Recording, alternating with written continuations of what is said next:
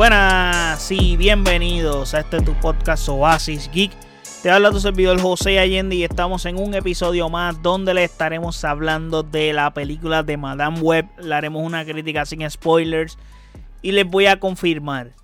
Está tan mala como dicen, se los voy a confirmar sí o no, se los voy a dejar saber en este podcast, pero antes de confirmarle y de hablarle de todo eso, Recuerden suscribirse a este canal bien importante, darle a la campanita para que te avise cada vez que subamos un episodio, darle like a este contenido si te gusta y compartir que eso nos ayuda un montón para que más gente nos escuche y nos siga.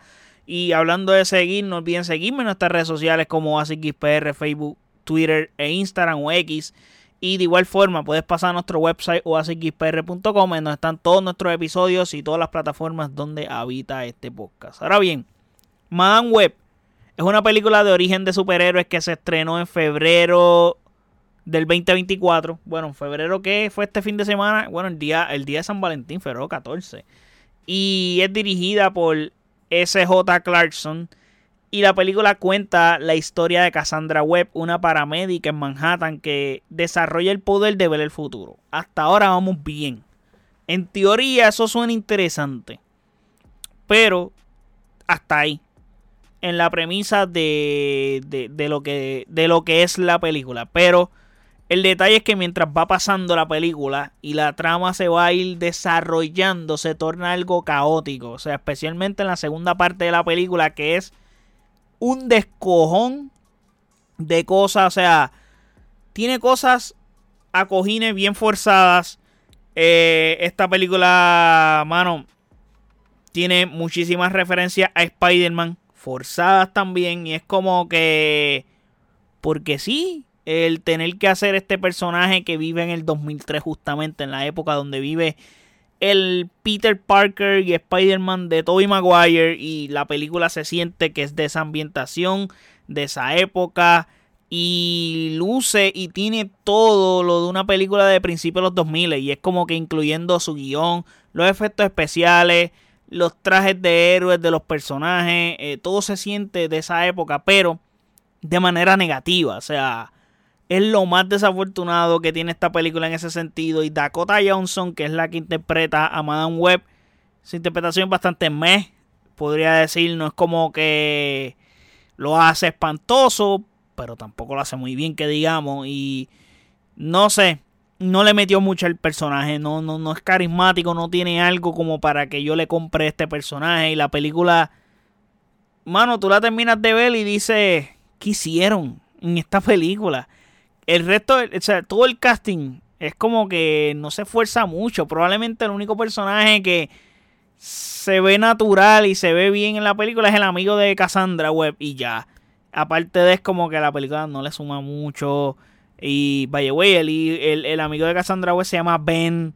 Y no sé, como que la película está metiendo mucho con calzador muchas cosas con Spider-Man. Entonces, no sé, no sé qué hace haciendo esta película. Es como que las tratando de conectar con Spider-Man a cojines este universo de malas películas del universo de Sony que está haciendo de películas de Spider-Man como que no sé, no, no sé por dónde van. O sea, agrégale el CGI, se siente barato. A pesar de ser una cinta que cuesta 80 millones, tampoco fue que costó mucho, pero dude, con 80 millones tú no puedes hacer un buen CGI, que tampoco es como que las escenas CGI son muchas en esta película. Contra, son pocas y las pocas escenas que tiene lucen mal. O sea, como que no sé, no, no, no son tantas para que luzcan así de mal. Y en el 2024 tú no puedes sacar una cinta que luzca así. O sea, todo lo que es relacionado a Spider-Man sí está puesto con calzador en esta película. Y entonces, yendo el villano, aparte de tener un... Sí, tiene su motivación y es que quiere evitar morir porque él ve o él sabe o tiene un sueño de que él se ve muriendo y quiere matar a las personas que lo que lo matan a él antes de que lo maten a él, técnicamente. Ya les conté básicamente la trama de la película, aunque dije que esto era sin spoiler, pero básicamente esa es como que su motivación y quiere prevenir eso. ¿Qué ocurre? Que no tiene otro backstory aparte de eso. Como que, ajá, quieres prevenir, pero ¿dónde vienen tú? Sí explican más o menos dónde vienen los poderes y todo ese tipo de cosas, pero como que la razón de, de hacer eso, lo demás, aparte de su razón de querer ser el villano porque quiere evitar, pero él ya es malo antes de que nos cuenten eso y es como que, ajá, ¿qué pasa aquí? Como que él tiene un backstory adicional y sí, al principio de la película nos dan un trasfondo bien tecato, pero tecato, donde atas al villano como Adam Webb y aparte de como que no sé, literal se siente como, te puedo dar el ejemplo, como ver Daredevil de Ben Affleck. Así de mala se siente, o sea, en todos los sentidos. Maybe donde único esta película es mejor que la de Daredevil de Ben Affleck es en el vestuario. Porque de verdad el vestuario de la película de Daredevil de Ben Affleck se ven muy mal, o sea, se ven horribles. Y acá pues son un, poco más prudentes en eso y están un poco... Son más sutiles en ese sentido. Pero, mano, un nicho que tengo es que con este tipo de películas tú no puedes estar tú no puedes darte el lujo de sacar películas así porque jodes todo el género de superhéroes. Porque ya la gente está con ese estigma de que Marvel está haciendo malas películas. Ya tiene la mancha de DC encima y, y que esta... ¿Cómo te puedo decir? Los personajes de Marvel, esta, película que está haciendo Sony es de personajes de Marvel. Y vienes y le sumas al mierdero que ya tiene Disney, que Disney está intentando arreglar con el mismo MCU, y para joder le metes referencias de Spider-Man, porque sí, pues caramba, no, no, mejor no hagas, no hagas la película. Si vas a hacer esta, eh, esta película así de mala, no la hagas. O sea, como que haces más mal que bien haciendo esta película, honestamente.